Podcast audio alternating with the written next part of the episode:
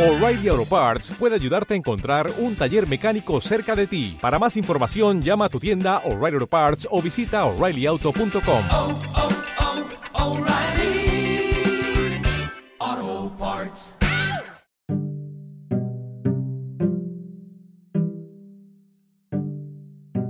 Hola a todas, soy María Fornet, escritora y psicóloga, y os doy la bienvenida a The Gender Psychologist, el podcast sobre psicología y género que te cuenta lo que no te cuenta nadie.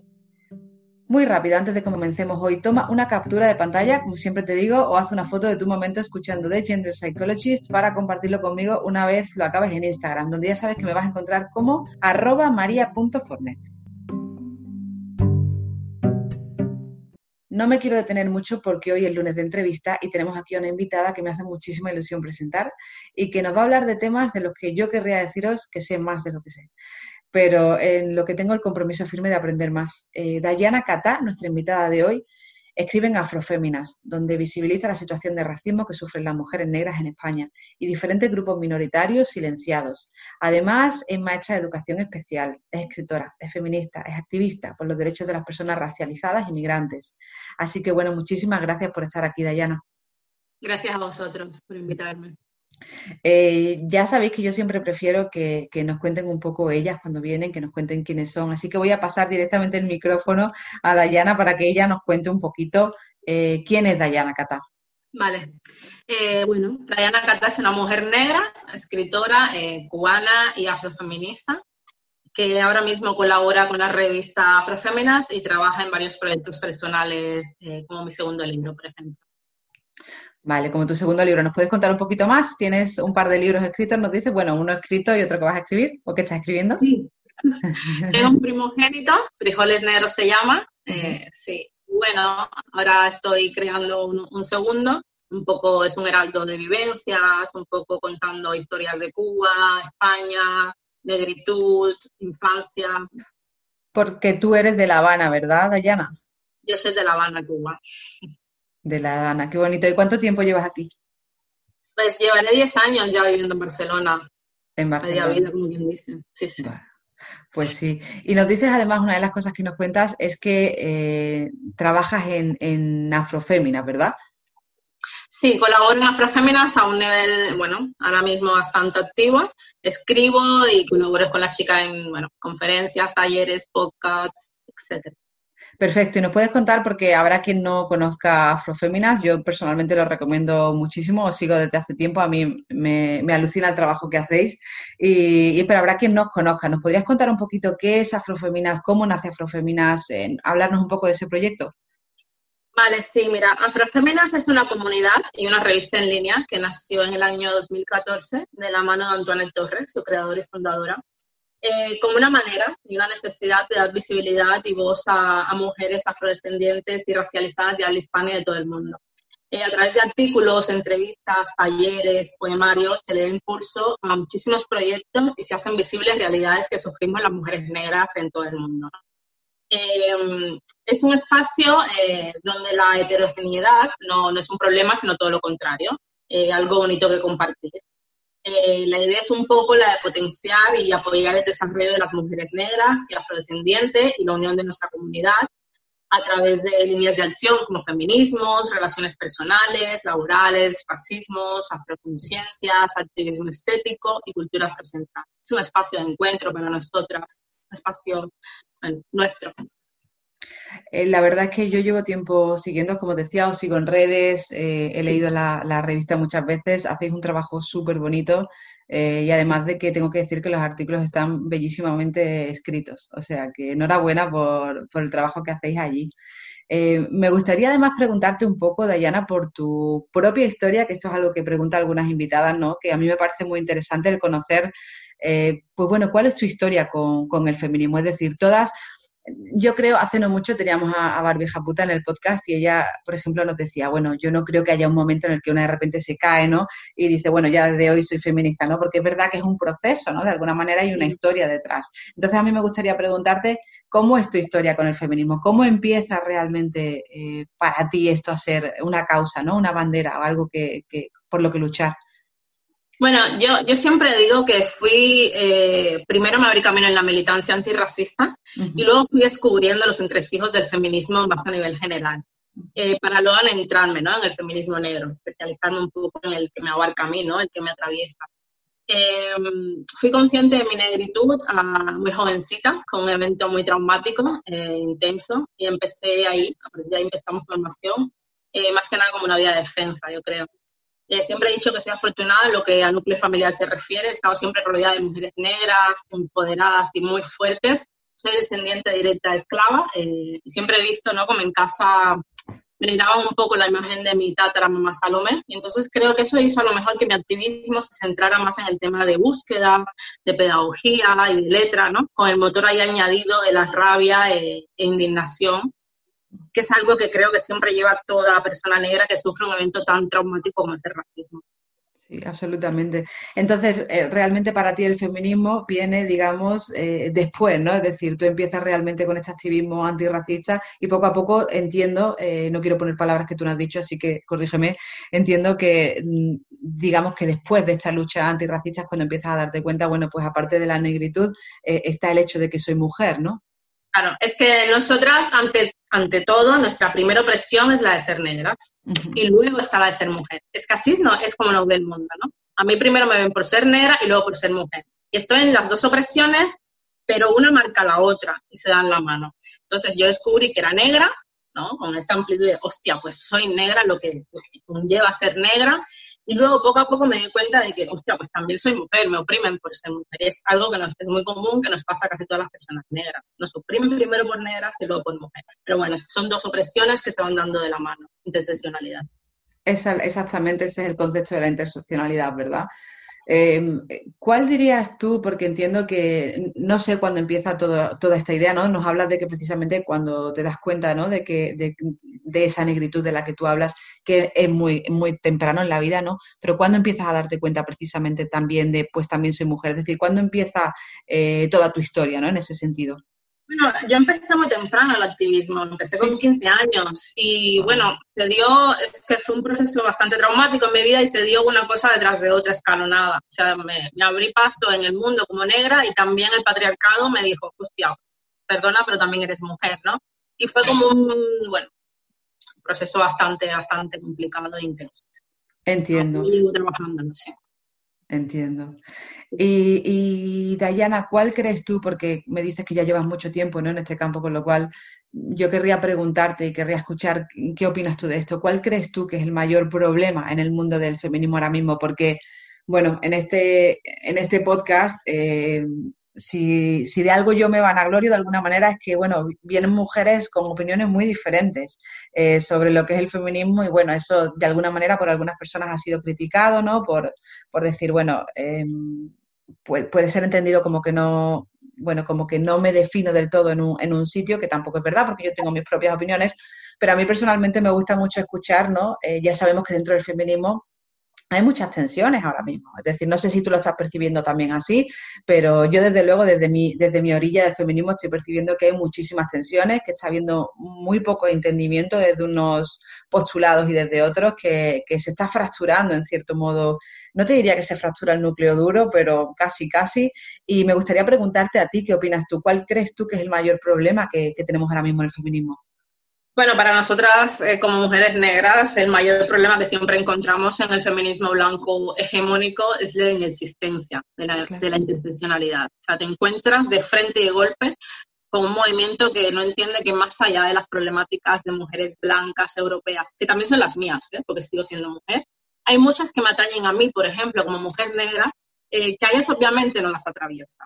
el ignorar que hay un solo feminismo y que es de lógica que existan otros, eh, tantos como mujeres y realidades, es darle la espalda eh, a opresiones eh, que suceden cada día y que como feministas y activistas y seres humanos empáticos debemos hacer visible y luchar contra ellos.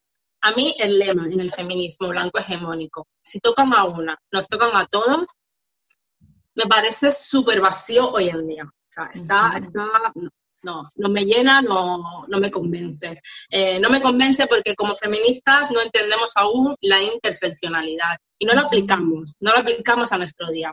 Al feminismo blanco hegemónico le cuesta muchísimo hacer escucha activa, muchísimo. le cuesta muchísimo también desprenderse de todos los privilegios que han heredado.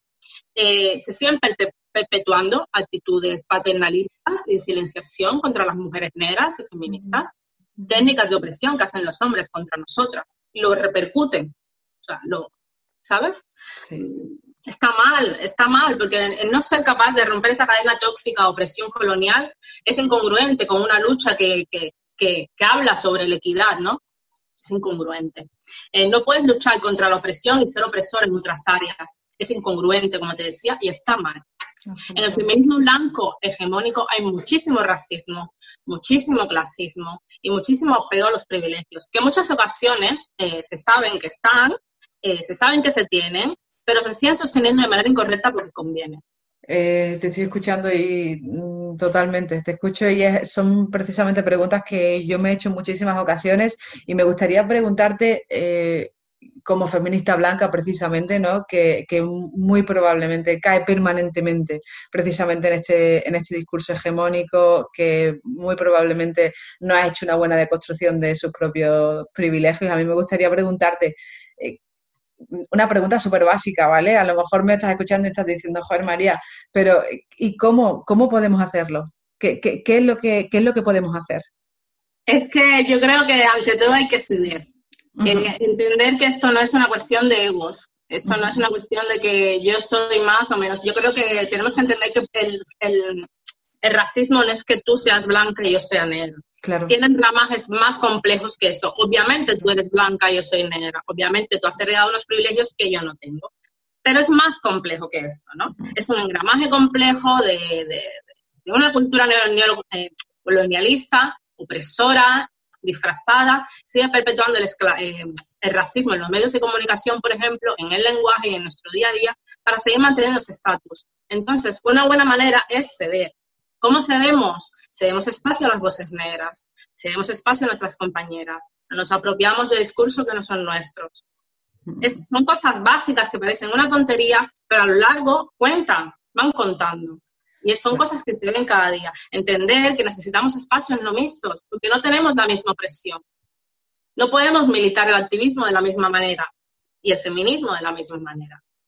El privilegio, los privilegios, cuando hablamos de, desprenderse de ellos, no es que te desprendas de ellos y automáticamente no los tengas, es imposible. Los privilegios son construcciones sociales que arrastramos desde la infancia. Es imposible desprenderse de ellos. Cuando decimos eh, reconocer los privilegios, es mirarlos de frente y una vez reconocidos, eh, hacerles frente y utilizarlos en un bien común para toda la comunidad. Por ejemplo, un espacio como este, donde tú te sientas y hablas conmigo y entiendes mi problema. De eso hablamos cuando hablamos de privilegio y de ceder espacio a las personas. Entiendo, y además te escucho y pienso, eh, mm, debería ser más simple, ¿verdad? Porque las feministas llevamos diciéndole esto precisamente a los hombres tantísimo tiempo que, que, parece, que parece mentira que, no lo planteamos precisamente cuando estamos hablando del racismo, que parece que, o sea, tan difícil de verdad es esto de entender para nosotras, cuando es precisamente lo mismo que le decimos a los hombres. O sea, yo he oído a muchos hombres en muchas ocasiones, Dayana, decirme, es que yo quisiera opinar a lo mejor, o que yo quisiera ayudar, o yo quisiera, pero por miedo a ofender, por miedo a no decir cosas eh, y de no decirlas bien, no participo, ¿no? Y yo me he sentido precisamente con el mismo miedo, eh, precisamente en este debate, pero no es excusa. O sea, eh, y precisamente yo siempre le he dicho a los hombres, ya, pero eso no es excusa, es decir, es de justicia que tú te impliques en este debate y es de justicia que tú hagas ese trabajo de deconstrucción y es de justicia que tú aprendas. Y precisamente yo que le digo esto a los hombres, ¿no? Eh, de alguna manera no, no me he dado cuenta de que no estoy haciendo este trabajo también, ¿no? Con el tema del racismo. Bueno, hago un poco de abogada del diablo aquí, ¿no? Hay que, cuesta. Es algo que cuesta. Los, las entiendo. O sea, las entiendo, cuesta muchísimo. Yo pienso en mí como mujer, deconstruyéndome en el feminismo y digo, hostia, es duro. Me imagino que el antirracismo lo es todavía más. Cuesta porque estamos hablando de, un sistema que está en todas las áreas de nuestra sociedad. Hasta en las cosas más sutiles está escondido el racismo. Entonces no nos damos cuenta porque son cosas que heredamos. Nuestro padre, nuestros abuelos, nuestras madres. Y es tan sutil, es tan sutil, está tan arraigado y nos los meten por todos lados y en todos los sitios que es muy difícil la deconstrucción. Pero yo siempre digo, si para mí es difícil ser negra, ¿por qué no iba a hacerlo para ti la deconstrucción? Es difícil para las dos partes. O sea, el hecho de que cuando me encuentro feministas por el camino que me dicen, hostia, es que yo no sabía esto, perdona, ¿vale? Te perdono, ¿y ahora qué vas a hacer? Claro, claro. ¿Y ahora qué vas a hacer? Informarte. Ya no se excusa. Hay mucha información. Hay muchísima información. Hay personas que no tienen privilegios de, por ejemplo, sentarnos como estamos hablando tú y yo ahora mismo, tener un ordenador internet, pero hay muchísimos medios, hay personas negras en todas partes. Sal a la calle y siéntate con las personas negras que te rodean, habla, pregúntales, ¿qué te pasa? ¿Qué te duele? ¿Estás bien? No giremos la cara para el otro lado. Eso también es de construcción. No solo tenemos que leer libros. Claro, claro, porque al final ahí también entramos en otro tipo de, interseccionalidad al final, ¿no? Es decir, si solamente nos informamos en, en los libros, al final acabamos cayendo también en, otros problemas, ¿no? Acabamos cayendo en el feminismo académico. Exactamente. Claro. Y además, una de las cosas que yo tengo la sensación, Diana, es que precisamente yo he vivido en Inglaterra durante siete años y allí pues yo estaba muy expuesta a otras razas, ¿no? Es decir, yo allí tenía mm, amigas blancas, amigas negras, yo tenía muchas compañeras eh, blancas y muchas compañeras negras, eh, he tenido jefas blancas y he tenido jefas negras. Eso en España no ocurre. En España hay muchísimas, muchísimas menos personas negras que, que en Inglaterra, o esa es mi sensación por lo menos, y yo tengo la sensación de que, de que aquí en España estamos menos expuestas, precisamente a la diversidad, ¿no? Y eso va conformando la manera en la que tú entiendes eh, y cómo va formando los estereotipos, ¿no? De, de, lo que son las razas. Claro, es que en España aún nos queda muchísimo camino por hacer y muchísimo entendimiento de que hay personas negras españolas. Claro. Hay personas negras españolas. Esto aún no se entiende. A mí, por ejemplo, me preguntan de dónde eres y yo a veces um, soy muy orgullo, cubana orgullosa. A veces me dan deseo de decir, soy española. A ver, piensa que puedo ser española. Los dos tienen en la cabeza. Y esto yo creo que es un poco también con ayuda de los medios de comunicación. Y va más allá del tema del apego, de los privilegios y todo, esto, ¿no? Los medios de comunicación, al final de cuentas, eh, repercuten este tipo de, cosas, ¿no? En la, en la sociedad, de que no estamos, no existimos. Y si no existimos, al final de cuentas, suceden cosas como esta, actos de racismo. Y en el ideario de las personas queda de que las personas negras en España no existen, no somos migrantes. Exacto. Son personas españolas, negras españolas. Y yo creo que eso un poco va de la mano el tema de, cómo sutilmente el racismo se ha introducido en los medios, en el ideario colectivo de las personas, eh, nos invisibilizan de esta manera, es, otro modo de opresión. Nos invisibilizan, bueno, pues no existimos, ¿no? No sabes que existe. Más de lo mismo. Sin duda, sin duda es otro modo de, opresión muy sutil, muy simbólico, pero con una fuerza tremenda. Quizás la fuerza más grande, ¿no? Es decir... Muy inteligente. A mí me parecen muy peligrosos los medios de comunicación. Claro. Claro, totalmente. Y a mí me gustaría mm, hablar un poco, es decir, has estado hablando un poco de, interseccionalidad, ¿no? La, hemos tocado un poquito y que yo creo que quizás es el debate más interesante o más importante que tenemos hoy aquí sobre la mesa, ¿no? Que es un debate que además eh, quizás no hemos tocado con toda la profundidad que, debiera en, las, eh, en episodios anteriores del podcast, ¿no? Em, ¿Qué le dirías tú, Dayana? Porque yo sé que aquí también va, a haber división y yo siempre me preparo para los comentarios que me vienen después, ¿no? ¿Qué le dirías tú a las personas que consideran que no se deben de hacer distinciones de color cuando hablamos de, feminismo? Eh, ¿Qué le dirías tú a todas esas feministas eh, blancas, porque suelen ser feministas blancas, que consideran que las conversaciones sobre raza dentro del movimiento lo único que hacen es generar división? Vale, eh, es que yo creo que la interseccionalidad aquí nos ocupa y nos abarca en todos lados, ¿no? Para entender esto hay que entender la interseccionalidad. Intentamos hacer que se comprenda que nuestra opresión, o sea, que mi opresión va más allá del sexo o el género. Las cargas que mi piel traen a cuestas en siglos y siglos de colonialismo y esclavitud es más complejo, como te decía antes, que decir tú eres blanca y yo soy negra. Hablamos de un sistema institucional muy bien elaborado y muy inteligente que sigue teniendo a su merced a una minoría sometiéndola para mantenerlos intactos, o sea, estos privilegios. Siempre que le explico, hago la analogía de que es como una relación tóxica de poder. La parte blanca de la, y privilegiada de la relación es la parte dominante. Intenta eh, mantener sus necesidades imperialistas, colonialistas, neoliberales, capitalistas, y siempre encima de la parte débil de la relación, las minorías, que seguimos siendo la mano de obra barata, las personas negras y pobres, prescindibles en este ecosistema. No hablamos de división, no, hablamos de una realidad. Hablamos de, que a mí me bisexualizan doble, por ser mujer y por ser negra. Y ya ni hablamos de ser latina mestiza. Hablamos de que yo para acceder a un puesto de trabajo en el que estoy plenamente cualificada, tengo que sortear trabas institucionales. Y aún así tengo que esforzarme el doble, porque el clasismo y el racismo ya sabemos que se dan la mano. Cuando no me piden que abandone mi pelo afro, mis trenzas, ¿no? que son símbolo y herencia de, de, mis ancestros y de resistencia, para poder acceder a esta falsa, a esta falsa integración. Eh, hablamos de que yo no puedo estar en una esquina esperando el autobús sin que me pregunten cuánto cobro. Eh, hablamos eh, del lenguaje microracistas en los programas de difusión, donde se nos siguen agrediendo con frases racistas, amparadas de que son cosas de que se han hecho toda la vida.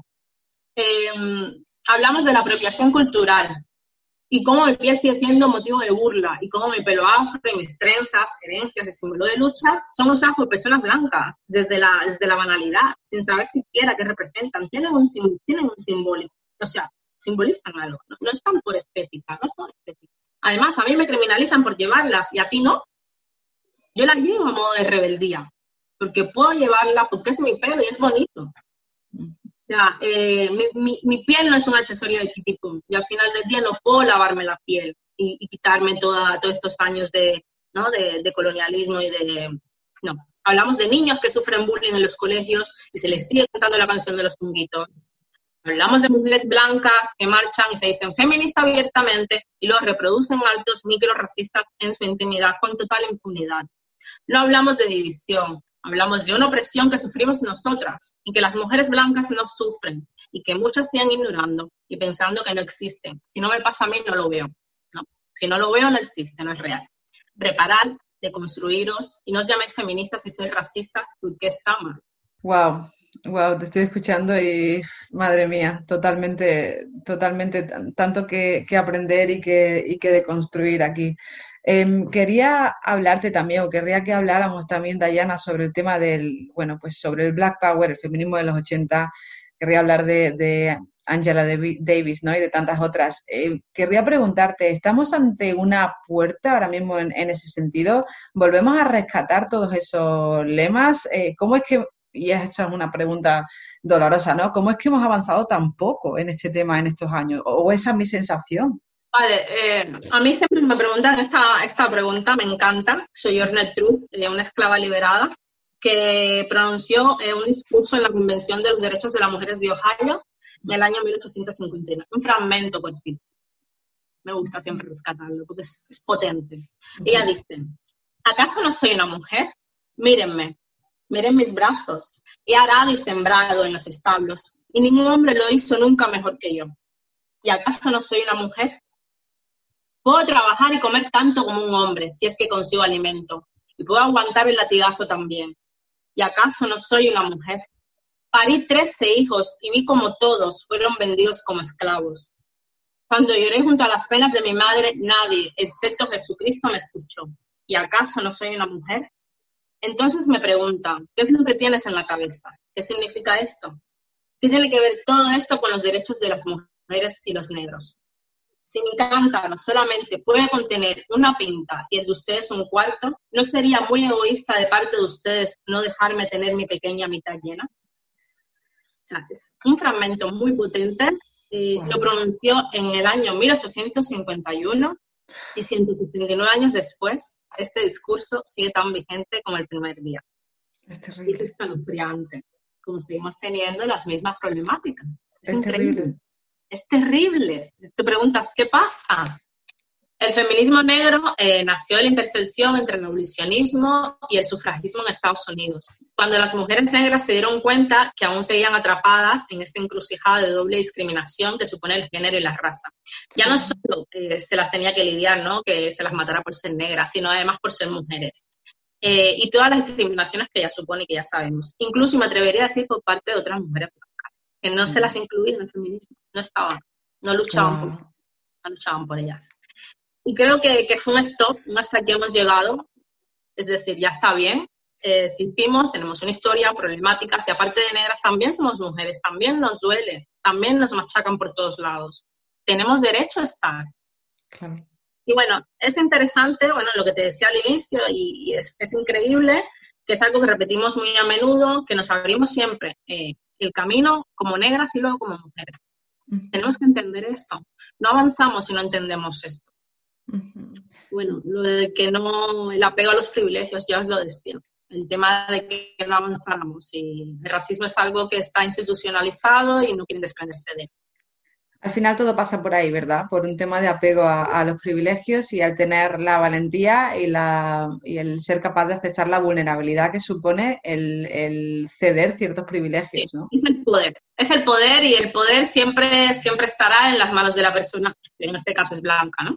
Estará en la persona que está encima, ¿no? Y no quieren desprenderse, no quieren soltarlo. Es que implica muchísimas cosas. Implica el imperialismo, implica el nivel económico y social que viven muchos países a costa de países en vía de desarrollo, hablamos de, economía, hablamos de política, hablamos de cosas más gordas. Claro, porque yo escuchándote me estoy preguntando, ¿no? Algo de lo que yo hablo mucho, porque yo hablo mucho de cómo se forman los estereotipos en, en el mundo del feminismo, ¿no? Es decir, cuando, por ejemplo, un hombre va a contratar a una mujer, eh, en una empresa, ¿no? Cuando estamos hablando, por ejemplo, de techo de cristal, eh, cómo se forman los estereotipos. Bueno, pues esto es un proceso muy lento y esto es un proceso muy complejo, ¿no? Y, decimos siempre, es decir, eh, desde la esfera del liderazgo, por ejemplo, para tú contratar a una mujer a determinados puestos, pues tienes que luchar con todo este estereotipo, como tú has comentado antes, que incluso se forma desde los medios de comunicación, que son los creadores del contenido del imaginario colectivo.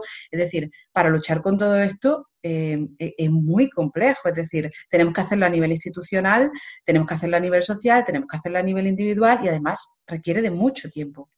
Muchísimo tiempo, muchísimo tiempo y bueno, mucha conciencia colectiva. La gente tiene que empezar a poner de su parte. La gente tiene que empezar a escuchar.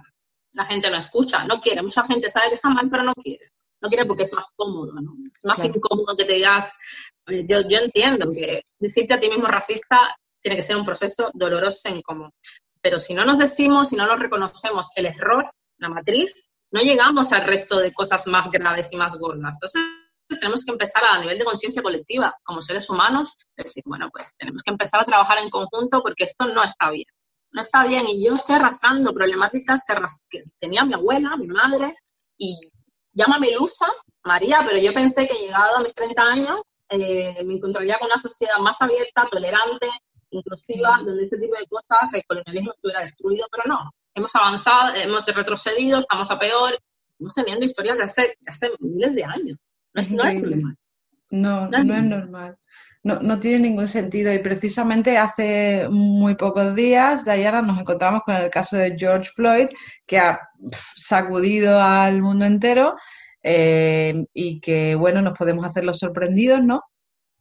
Pero, pero solo nos estaríamos haciendo los sorprendidos, ¿no? Podemos decir qué barbaridad, lo que ha ocurrido, cómo puede seguir ocurriendo algo así, pero la realidad es que esta vez lo único que ha ocurrido es que lo hemos visto grabado, ¿no?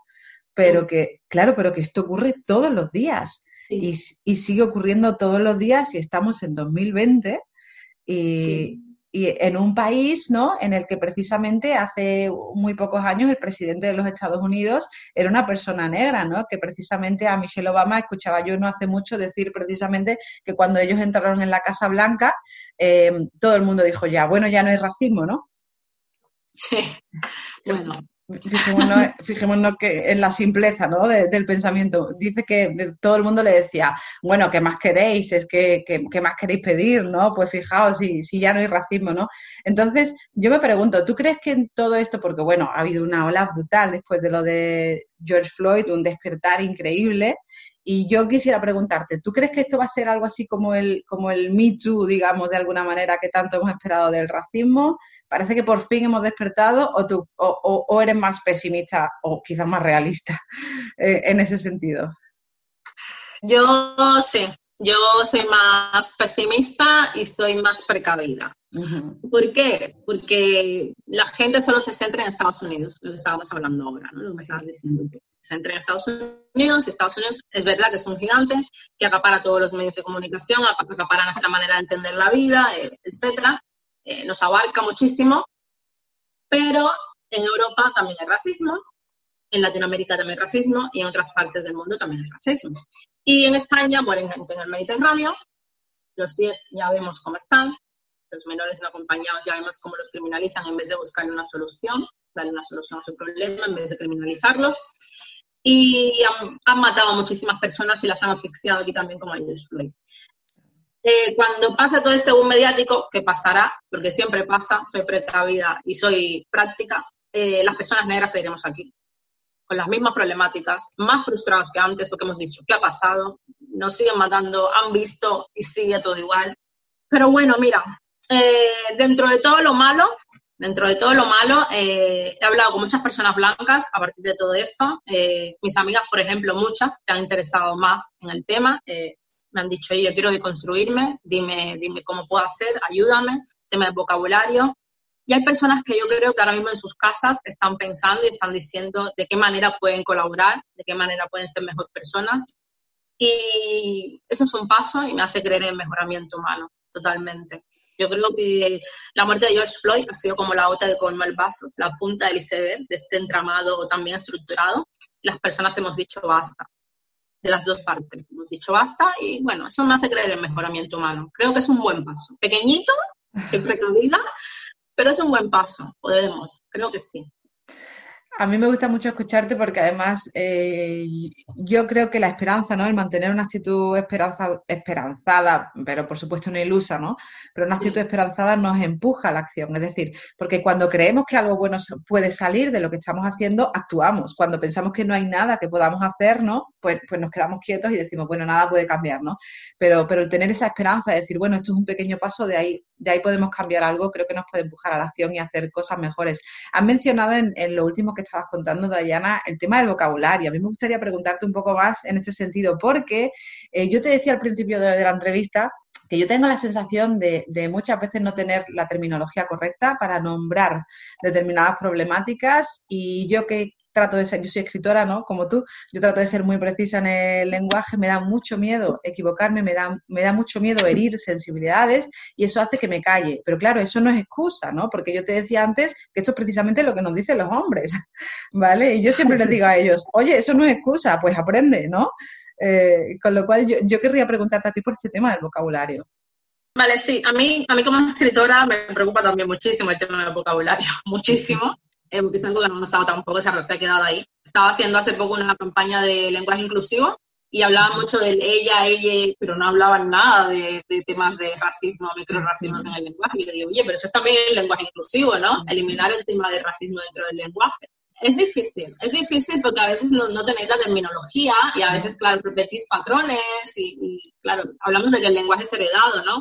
Y si heredas el, he trabajado como toda una negra de tu abuela, inconscientemente desde niña, ¿no? Y un momento que adulta repetirás, y a lo mejor inconscientemente, ¿no? Muchas personas el lenguaje lo utilizan de manera inconsciente y sin saber qué poder que tiene. Y sí, yo creo que el tema de preguntar, por ejemplo, muchas, muchas personas me preguntan, ¿te molesta que te llame negra? No, para nada. Me molestaría que me dijeras de color, porque no soy de color. Y el tema de que no te atrevas a decirme negra directamente es un problema, porque piensas que la palabra negra es ofensiva, cuando no lo es. Es algo muy bonito, tiene una historia muy bonita y, buena y dura detrás, ¿no? Y entonces yo creo que es un poco preguntar, relacionarte con personas negras y, y no, no suponer. Siempre que digo el tema racismo, no suponer. Preguntar. ¿Te ofende que te llame así? No, sí, ¿por qué? La persona negra estoy segurísima que estamos encantadas de, ayudar y de ayudar a la construcción de la persona blanca que tenemos al lado. Las activistas siempre estamos. Em, muchísimas gracias. Esto yo creo que va a aclarar muchas dudas, ¿sabes? Creo que va a haber muchas personas que estén escuchando y que digan, bueno, pues igual no lo había planteado nunca así, ¿no? Eh, me parece buena actitud en general, ¿no? El vivir la vida con la disposición de preguntar de, decir, oye, y si no sé de esto, pues te pregunto desde, desde la buena intención y el 90% de la gente, ante cualquier pregunta, no solo en este caso, ¿no? Ante cualquier pregunta, la mayoría de la gente está dispuesta a decir, bueno, pues si preguntas desde la buena intención, desde el cariño y desde el respeto, ¿por qué, por qué no iba a contestarte, ¿no? Em, vamos a ir poco a poco acabando con, esta entrevista de hoy, Dayana, y yo querría incidir un poco en algo que he ido preguntándote a lo largo de toda la entrevista y querría otra vez em, subrayar, ¿no? Al final, eh, yo te decía que yo como feminista blanca asumo con totalidad el, bueno, pues la culpa de no haber hecho esto bien hasta ahora, es decir, del, no haberme interesado. Uno de los artículos que yo leía tuyo, Dayana, precisamente hablaba sobre, sobre Virginia Woolf, ¿no? Que es, eh, que es mi escritora preferida. Es decir, yo, yo para mí Virginia Woolf es como, bueno, eh, mi faro en mi vida, ¿no? Y hablabas de una habitación propia, ¿no? Y hablabas precisamente de cómo para ti en un momento dado, pues eso es una puerta, pero te das cuenta de que a lo mejor muchas de las cosas que dices no te representan, ¿no? Eh, y, y, eso es algo que, que, estúpidamente yo nunca me había planteado, ¿no? Yo me planteaba que a cualquier mujer el discurso de Virginia Woolf le iba a plantear, le iba a representar, ¿no? Por decir, a ver, había sido consciente quizá de que tenía un discurso muy académico, ¿no? Había sido consciente, pero igual no lo había planteado desde todos los ángulos desde el que tenía que haberlo planteado, ¿no? Entonces yo querría preguntarte, eh, no he hablado suficiente de racismo en muchos momentos de mi vida por tener miedo, como te decía, a no utilizar las palabras adecuadas, a ofender. Eh, yo creo que a mucha gente le pasa también eso como el feminismo, como, como te he dicho en otros momentos. Yo quiero cambiarlo, quiero ser parte de la solución y no parte del problema, porque creo firmemente que si uno no es parte de la solución, está de alguna manera perpetuando el problema. Es decir, una no puede estar en medio. Eh, diciendo, bueno, yo de esto no me meto, yo mejor no me mojo, ¿no? Que es una actitud que tenemos. Eh, exacto. Sí, cómplice, sí. Claro, claro, exactamente. Si yo me callo, si yo no utilizo la plataforma que yo tengo en la que hablo de feminismo, ¿no? Para hablar de esto, eh, yo estoy siendo cómplice y estoy siendo cómplice a conciencia, ¿no? Precisamente de, mantener este problema.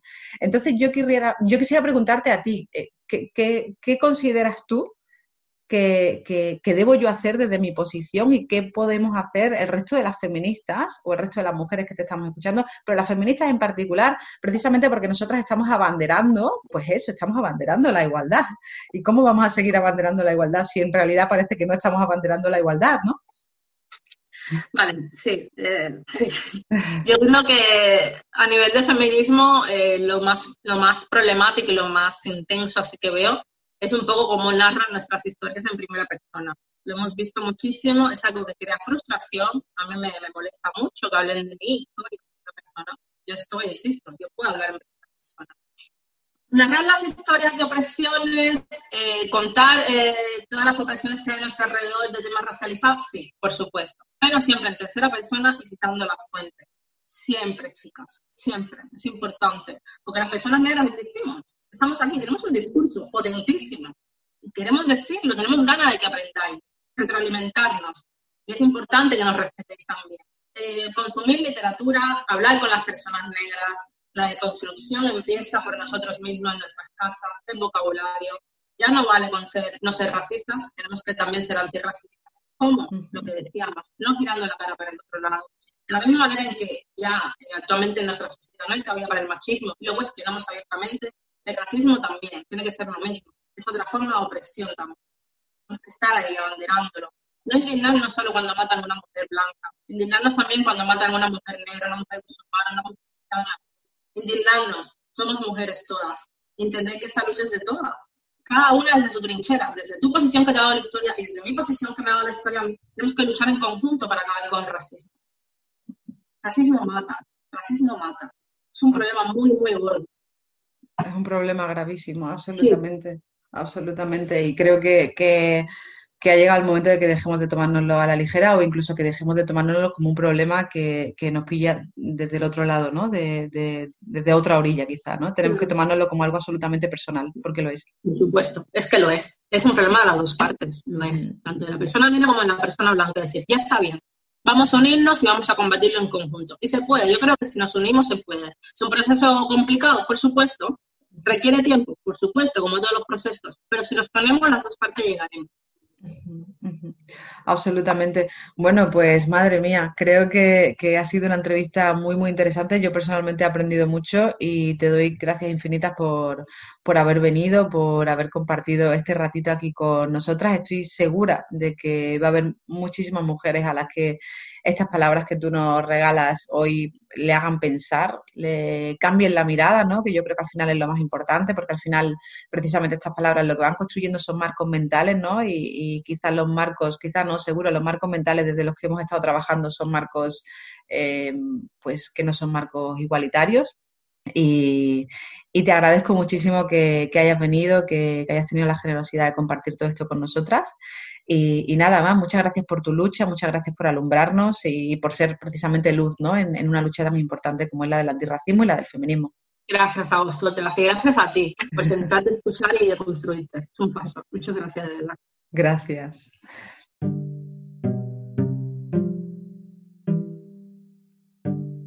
Y bueno, muy brevemente, antes de que te vayas, te invito a www.mariafornet.com a que leas la propuesta que te hago. Si va contigo, te animo a que te apuntes a la lista. Allí hablamos de cómo encontrar tu voz, de cómo saber quién eres en el mundo, de cómo influye la mirada de género en todo esto, de qué está en tu mano para llegar a donde quieres llegar en la vida, porque no todo está en tu mano, a pesar de lo que te digan, pero sí hay algo que está en tu mano y como siempre digo yo, todo lo que puedes hacer lo puedes hacer. Y eso en la mayoría de los casos es bastante lo que te digo, www.mariafornet.com y le echas un ojo a lo que tengo para contarte. Nada más. Espero que te haya aportado esta entrevista, como te aseguro que me ha aportado mucho a mí, que compartas si es así con el resto de las mujeres a quien esto puede ayudar y que dejes comentarios, estrellitas, eh, todo esto que ayuda tanto en la plataforma en la que nos estés escuchando para que puedas seguir generando más contenido como este para ti. Me encuentras cada lunes con una entrevistada nueva y el último lunes de cada mes conmigo al frente en The Gender Psychologist.